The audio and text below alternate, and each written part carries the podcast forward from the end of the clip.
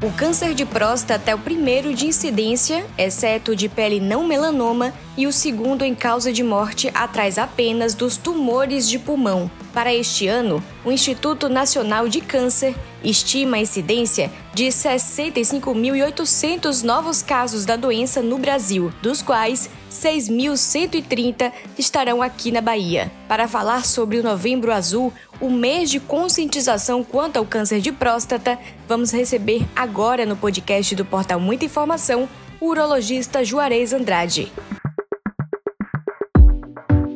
Doutor, seja muito bem-vindo ao podcast do Portal Muita Informação, tudo bem? Tudo bem, Bruna, como vai? Tudo certo, doutor. Vamos para a nossa primeira pergunta. A gente está agora no Novembro Azul, que é o mês dedicado à conscientização quanto ao câncer de próstata. Além de focar especificamente nos tumores malignos da próstata, o senhor acredita que o movimento incentiva os homens a manterem os acompanhamentos médicos regulares também em outras especificidades da medicina? Qual a importância de uma campanha como essa? Então, Bruna, a gente com essa campanha cria uma, uma cultura. O objetivo é exatamente esse, de criar uma cultura, assim como as mulheres têm, né? da, da importância de uma avaliação periódica, de uma atitude preventiva, de não deixar nada que que possa tomar um corpo expressivo, uma importância expressiva prejudicando a saúde, porque todas as doenças começam com, com sintomas pequenos, com malefícios pequenos, com uma fase que o tratamento é muito mais seguro, de resultado muito mais interessante e de custo ah, em termos de sofrimento muito menor. Por isso a gente incentiva tanto para a detecção das doenças numa fase mais precoce, para que o tratamento seja o melhor possível. Doutor, o câncer de próstata ele é o primeiro em incidência, exceto de pele não melanoma, e o segundo em causa de morte atrás apenas dos tumores de pulmão. Para este ano, o Instituto Nacional do Câncer estima a ocorrência de 65,8 mil casos novos da doença só aqui no Brasil. Isso tudo, aqui na Bahia, são previstos aí 6.130 casos. O senhor poderia nos explicar o que é a próstata e o câncer de próstata, como que ele funciona exatamente? Ok, a próstata é uma pequena glândula do tamanho de uma, de uma castanha de caju, que pesa até 30 gramas, que fica localizada na base da próstata. Então, ela, ela, é um, ela é um órgão interessante na fertilidade. Ao contrário do que se imagina, não é um órgão ligado à sexualidade. A próstata entra na fertilidade porque produz parte do líquido seminal que serve para nutrir e para e ajuda na veiculação do espermatozoide. Portanto, é necessário que exista a próstata funcionando regularmente para que exista fertilidade, mas ela não entra na parte de ereção. Então, ela pode adoecer de, por diversos problemas. Ah, os tumores benignos que costumam provocar dificuldade ao esvaziamento da bexiga, elas, é, o tumor costuma apertar a uretra, é o que é o canal por onde a urina sai, e provocar uma dificuldade do esvaziamento da bexiga. O paciente tem dificuldade para urinar, precisa urinar repetidas vezes justamente porque, porque o esvaziamento é ruim, porque urina mal, ele precisa urinar mais vezes. Já o câncer de próstata, que o câncer é uma modificação da multiplicação celular. Ela, a célula começa a se multiplicar de maneira desordenada e essas células novas crescem indefinidamente, podendo inclusive disseminar para outros órgãos. O câncer na fase inicial da doença ele é assintomático. Os pacientes não sentem, na sua maioria, absolutamente nada. Quando sentem problemas relacionados com o câncer, infelizmente já está a doença numa fase mais avançada. Portanto, é imprescindível uma avaliação anual em homens a partir dos 45 anos. E um trabalho recente agora mostrou que negros devem ser avaliados aos 40 anos, porque a doença costuma ser mais agressiva e mais precoce nos negros. Portanto, nós temos que considerar a avaliação dos negros a partir dos 40 anos, da população em geral aos 45 anos, com atenção especial também a pacientes que tiveram casos de câncer de próstata na família. Portanto, novamente, diagnosticar precocemente é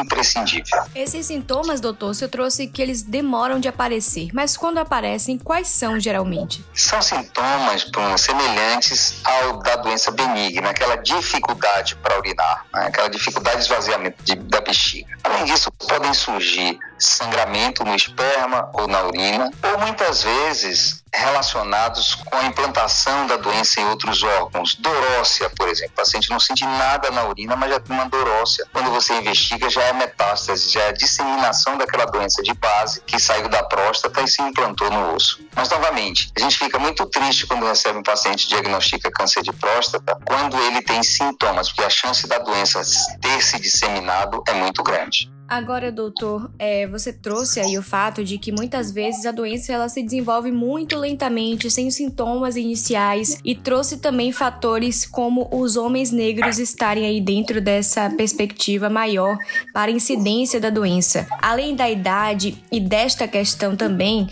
de cor, quais são as coisas, os fatores que acabam aí envolvendo do desenvolvimento desse tipo de doença? Existem alguns outros alertas que a gente pode ficar atento? Existe um alerta Bruno, extremamente relevante, que é a história familiar. Parentes de primeiro grau acometidos da doença têm uma chance muito maior do que aqueles que não têm casos na família. Portanto, uma atenção especial deve ser dada a esses pacientes também. Alguns trabalhos mostram, mas isso é um pouco difícil de comprovar, que obesidade e alimentação é, excessivamente gordurosa podem influenciar sim, mas a gente não consegue comprovar isso com tanta clareza. Seguramente os fatores predisponentes já foram citados aqui, alguns por você, que são a idade, e eu citei os outros dois, que são história familiar de câncer da próstata e pacientes negros. Agora, doutor, os fatores ambientais, eles também têm alguma influência? Existe alguma contribuição deles para o desenvolvimento do câncer de próstata especificamente? Existe um trabalho clássico bem antigo que mostra que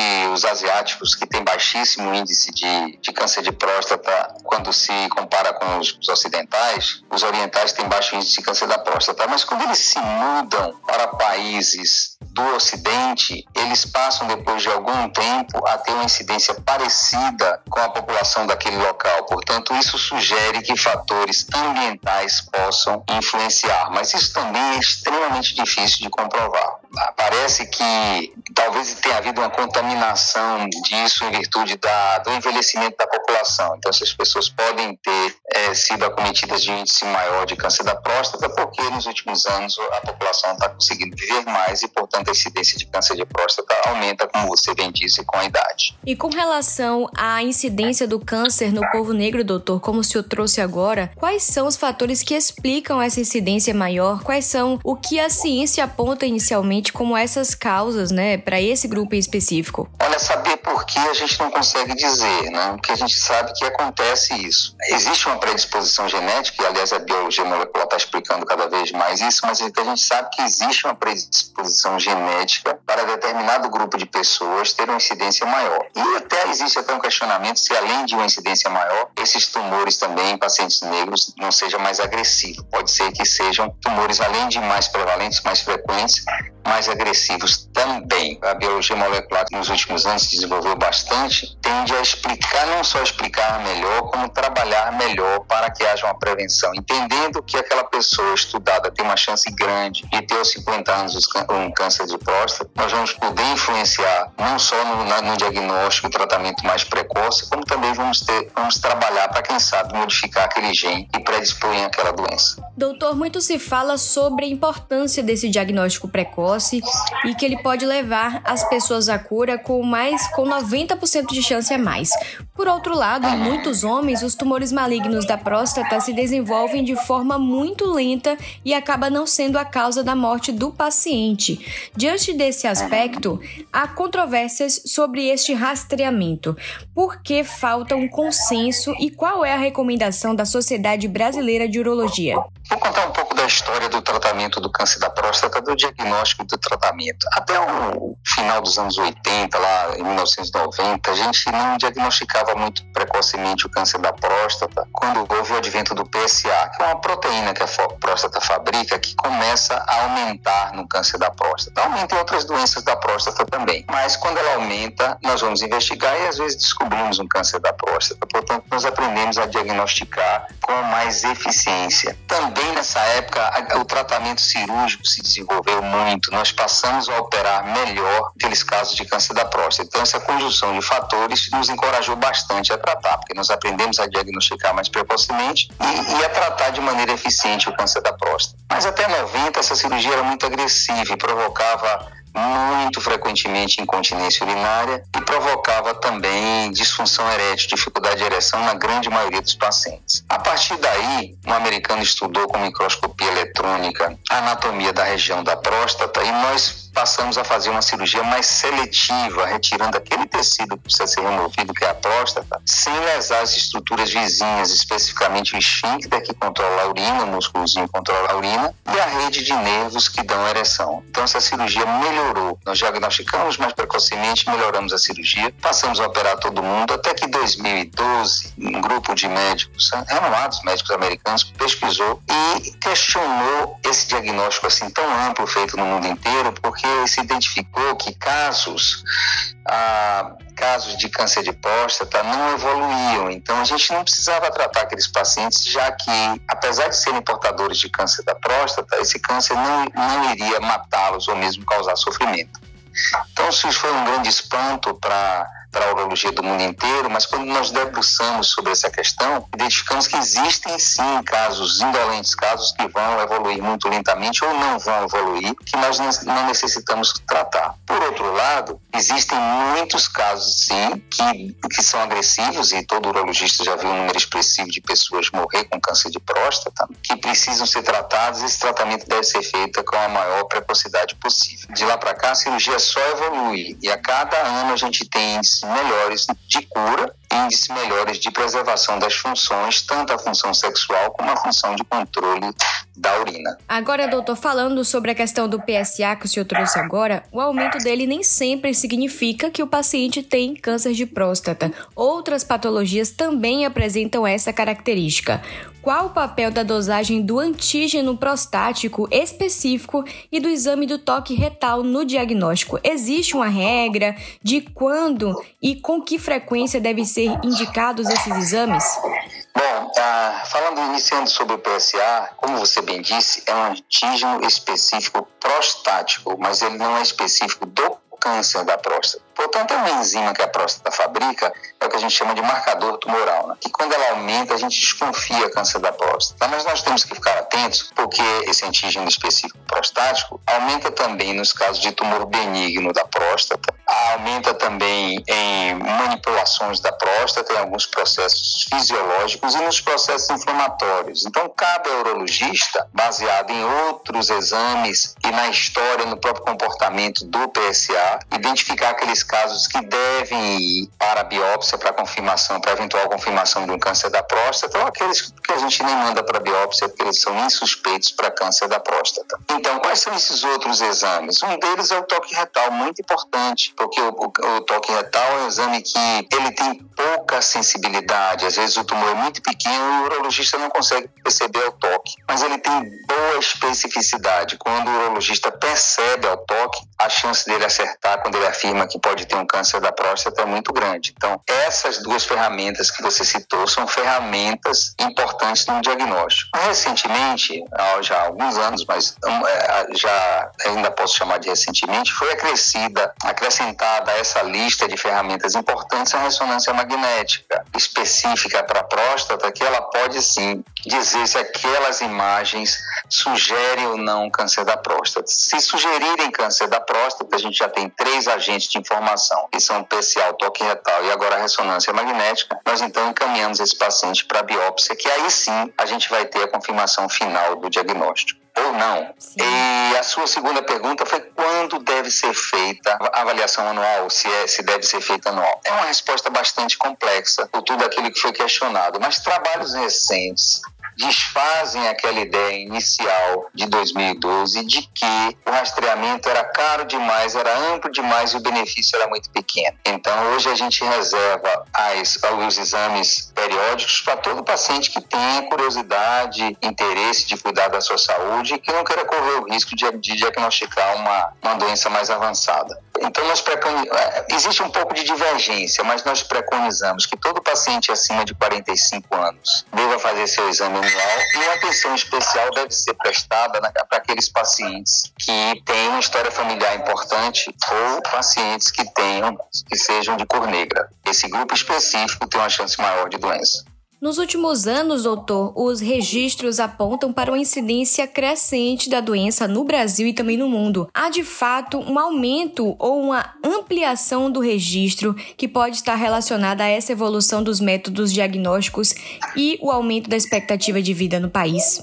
Bom, você falou de dois fatores importantes nesse aumento, que são o envelhecimento da população, como, como é uma doença mais prevalente em pacientes mais velhos. Se nós temos pacientes mais velhos, é óbvio que eu vou ter mais pacientes. E, e falou também da notificação, que é outro fator importante, porque a notificação do Brasil ainda não é algo tão confiável, mas ela melhora com o passar do tempo. Mas existe um terceiro fator, que é a melhora dos métodos diagnósticos. Então, como nós diagnosticamos com mais eficiência, e eu citei os três métodos para esse, esse diagnóstico, que são o exame clínico, o toque retal, a dosagem de PSA e a ressonância magnética. Com relação, doutor, à terapia hormonal com a privação dos andrógenos, que tem sido apontada aí como um dos grandes avanços, a que tipo de paciente essa técnica se aplica? É um tratamento extremamente eficiente, mas a gente espera não necessitar dele, porque esse é um tratamento para pacientes com a doença avançada. Novamente, o que a gente quer é diagnosticar precocemente quando a gente tem um índice de cura infinitamente maior do que a cura conseguida naqueles pacientes com doença fora da próstata.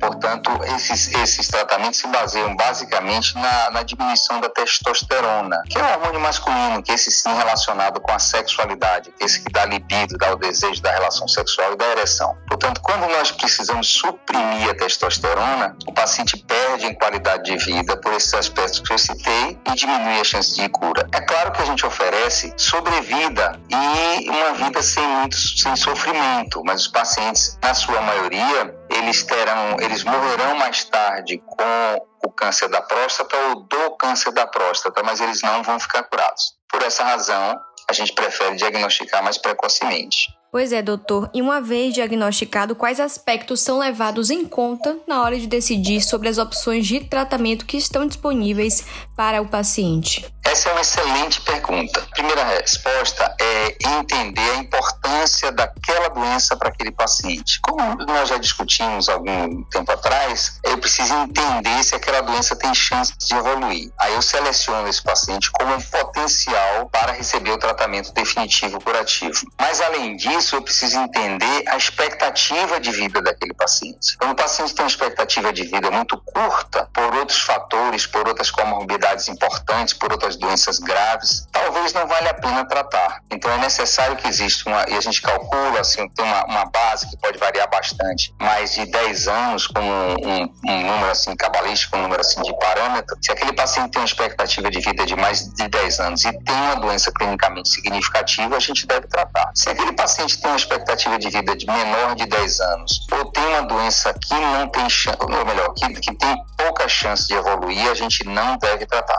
Doutor, falando agora sobre a prostatectomia simples e a radical. Quando são indicadas cada uma delas, como elas são feitas e além da temida disfunção erétil que a gente trouxe aqui rapidamente, quais são os riscos e as complicações dentro dessas escolhas? Ok, a prostatectomia simples é a, a cirurgia para tratamento da doença benigna. Não está no escopo do tratamento do câncer da próstata a prostatectomia simples por uma razão muito clara. Nela, eu retiro a parte central da glândula e deixo a cápsula. Você imagina como uma, uma fruta, uma, uma, uma, tangerina com a casca grossa, então eu abrisse a, a tangerina, retirasse toda a parte central e deixasse aquela casca espessa. Eu estou aqui comparando com a, com a cápsula prostática. Então, eu retirei só a parte central da glândula deixei a cápsula. 70 a 80% dos tumores se, se localizam na cápsula, portanto, eu não retiraria a doença. Essa cirurgia é feita para quando essa parte central da glândula provoca constricção na uretra, provoca obstrução e impede o paciente de urinar. Portanto, essa, essa cirurgia é só para doença benigna. Ah, o tratamento cirúrgico do câncer da próstata se chama prostatectomia radical, que pode ser feita das mais diversas maneiras. Né? Pode ser feita a céu aberto, cirurgia tradicional, por laparoscopia ou mais recentemente que nós preferimos a cirurgia robótica. Em relação à segurança dessa cirurgia, é uma cirurgia bastante segura. Nós sabemos que esses pacientes, na imensa maioria, não vão para UTI, na imensa maioria eles não usam sangue, quase que nunca usa sangue, a gente nem reserva mais. Esses pacientes permanecem só um dia no hospital, no mesmo dia eles já andam, eles vão para casa no dia seguinte. É uma cirurgia bastante controlada, é um passo a passo muito seguro que os urologistas já estão absolutamente aptos para realizar com segurança. Mas tem dois fatores que nós precisamos discutir bastante com os pacientes. É claro que eles são fatores que, com, o passar do tempo, têm tem se minimizado, mas eles são importantes, ninguém pode garantir que não vão existir e, portanto, você deve discutir com o paciente. O primeiro deles é a perda do pleno controle do esfíncter urinário. Então, é aquele paciente que tem alguma chance de escapar a urina quando faz uma força, quando se movimenta, ou em casos raríssimos, assim, até perda urinária completa mesmo. Felizmente, isso é uma condição cada vez mais rara e um número só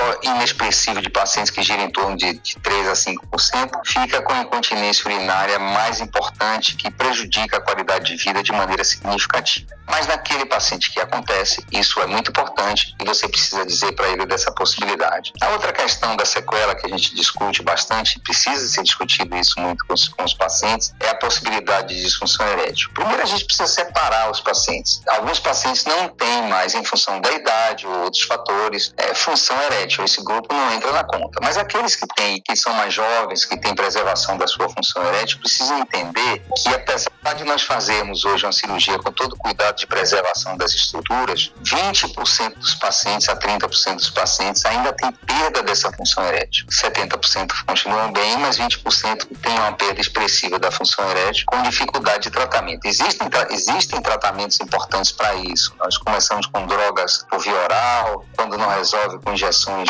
de drogas no pênis, ou quando não resolve de jeito nenhum, tendo passado um ano da cirurgia e o problema persistir, o implante de prótese peniana pode ser uma ferramenta extremamente interessante que, quando bem feita e bem indicada, tem índice de satisfação altíssimo. 98% dos pacientes ficam satisfeitos quando é, a prótese é bem, é bem colocada no momento certo. Mas, enfim, são discussões que a gente precisa ter. E por que, já que ocorre esse risco de 20%, 30% de disfunção erétil ou 5% de perda urinária, por que, que eu vou fazer? Porque a cirurgia é o padrão ouro para cura da doença. Não é o único padrão, mas é o padrão ouro. É o que oferece mais chance de cura, é o que tem melhores resultados e os outros, os, os métodos alternativos são muito bons também, mas não tem uma incidência menor de sequelas. Portanto, a menos que haja contraindicação, a gente indica o outro tratamento alternativo, que é a radioterapia, para casos selecionados. A radioterapia é excelente, funciona muito bem. Para casos que a cirurgia não resolve completamente, a gente precisa complementar, ou casos selecionados de doença sem tratamento prévio, que por escolha do paciente ou pela presença de comorbidade de outros problemas, a gente também pode indicar. Doutor, o câncer de próstata ele pode ser localizado ou se espalhar para outras partes do corpo, o que acaba dificultando a cura e o controle. Onde as metástases são mais comuns quando se fala de câncer de próstata? Que a gente fala que a doença é localizada? Porque ele é primário da próstata, ele nasceu ali. E passa muito tempo, é até um, um, um câncer que dá tempo. A gente fala muito para as pessoas fazerem seus exames, porque dá tempo sim diagnosticar, dá tempo de planejar a cirurgia sem nenhuma agonia, não precisa nenhuma urgência para tratar um câncer da próstata, porque ele demora de sair da glândula, ele dá esse tempo, dá essa oportunidade. Outros tumores, por exemplo, tumores de bexiga, tumores de pênis, eles são muito mais agressivos. A vontade que a gente tem é sempre de marcar a cirurgia para o dia seguinte. O câncer da próstata não, ele dá esse espaço. Por isso eu queria aproveitar até aqui e agradecer as mulheres, porque são elas que cuidam bastante, e não raro são as pessoas que marcam as consultas e os exames dos, dos pacientes dos homens que ainda não têm aquele senso de responsabilidade absolutamente plantado. E novamente eu agradeço aqui porque elas ajudam bastante essas pessoas. Então, uma vez a doença crescendo, ela começa a crescer localmente, a partir de determinado estágio, por vaso, pelos linfáticos ou pela corrente sanguínea, ela vai soltando células que são implantadas em outros órgãos. Os primeiros são os linfonodos, são aquelas glândulazinhas que a gente tem, às vezes sente assim na virilha. Eu estou com a língua, aquilo ali é um linfonodo, um gânglio infartado, aumentado. Então, esses gânglios podem ser acometidos de células prostáticas cancerígenas. Ou ainda outros sítios que posteriormente vão ser acometidos também, especialmente os ossos, pulmão ou é, outros órgãos menos frequentes, mas esses são os mais prevalentes. Doutor, é verdade ou não que a prática de atividades físicas, como andar de bicicleta, por exemplo, pode trazer malefícios para a próstata? Infelizmente, muitas informações falsas são veiculadas né, entre as pessoas, na verdade, e a nossa questão é: isso procede ou não? Se sim, que tipo de problema seria esse?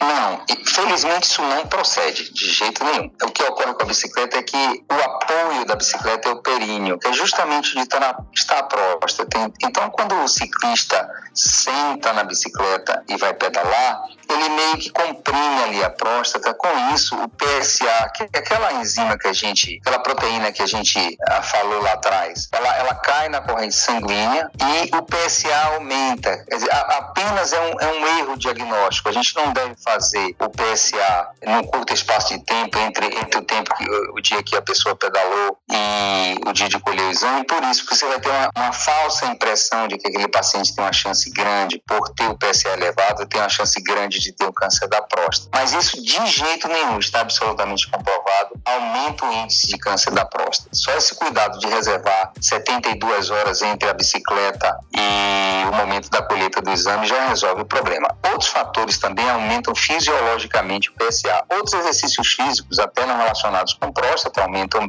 em menor incidência. Isso não quer dizer que o paciente que faça qualquer exercício físico vai ter chance maior de câncer da próstata, apenas o exame. A atividade sexual na véspera do exame pode alterar um pouquinho. Então, são fatores que confundem os médicos, mas isso seguramente não aumenta a chance de câncer, a chance de câncer de próstata. Doutor, diante da sua experiência né, dentro dessa área, ainda existe muito tabu com relação aos exames de toque retal?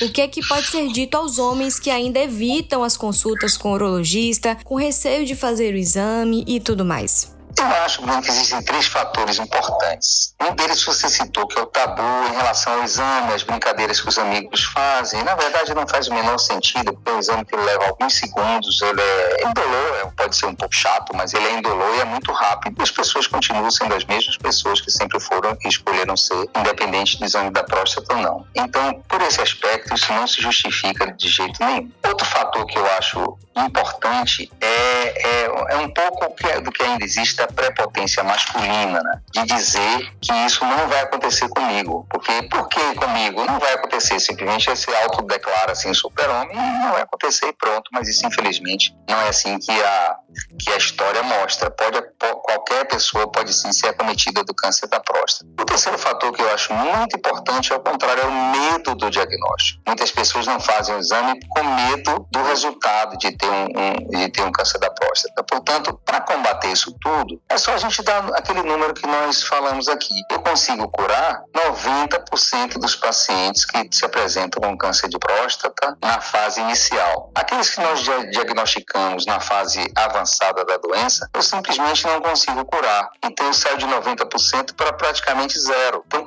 conhecido esse número, as pessoas naturalmente se estimulam para fazer exame, porque a análise de custo-benefício é extremamente satisfatória, é extremamente pende muito mais para realizar o exame do que para não realizar. Portanto, novamente, o conhecimento é que vai trazer esses homens para todas né, esse conceito ser sedimentado e, naturalmente, fazer seus exames periodicamente, como se preconiza. Doutor, para a gente poder finalizar nosso bate-papo, tem alguma informação que você gostaria de trazer, de alertar ou de ressaltar? Eu queria, assim, eu queria ressaltar que hoje com o tratamento cirúrgico mais eficiente, nós conseguimos resultados muito melhores com menor sofrimento. Portanto, novamente, vamos diagnosticar, vamos fazer os exames periodicamente para a gente atingir os nossos objetivos, que as pessoas vivam cada vez mais e melhor. Hoje nós temos uma série de ferramentas que ajuda bastante no tratamento, né? Nós temos até software, por exemplo, para planejamento cirúrgico, nós temos simuladores que os médicos treinam as suas cirurgias, nós temos a cirurgia robótica, que com ela a gente consegue uma melhor imagem das estruturas, uma melhor separação delas das estruturas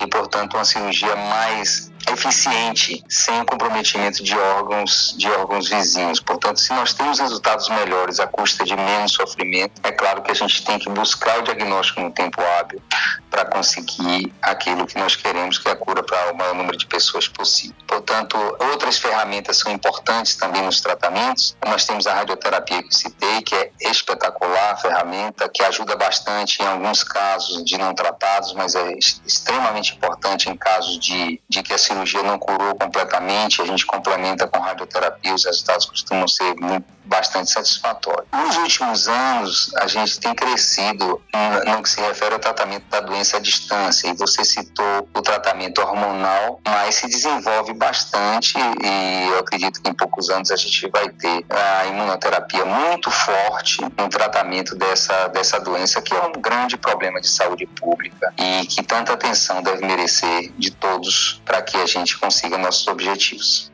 Tá bom, doutor Juarez Andrade, muitíssimo obrigada por esse bate-papo com a gente, por trazer esses esclarecimentos sobre um assunto tão importante. Seja sempre muito bem-vindo aqui ao podcast do nosso portal, tá bom? Eu agradeço bastante a sua atenção, parabenizo pela excelente conversa, você trouxe assuntos bastante relevantes, que eu espero que sejam úteis àqueles todos que vão nos ouvir. Muito obrigado, Bruno, estou sempre à sua disposição. Siga a gente nas nossas redes sociais e até o próximo podcast.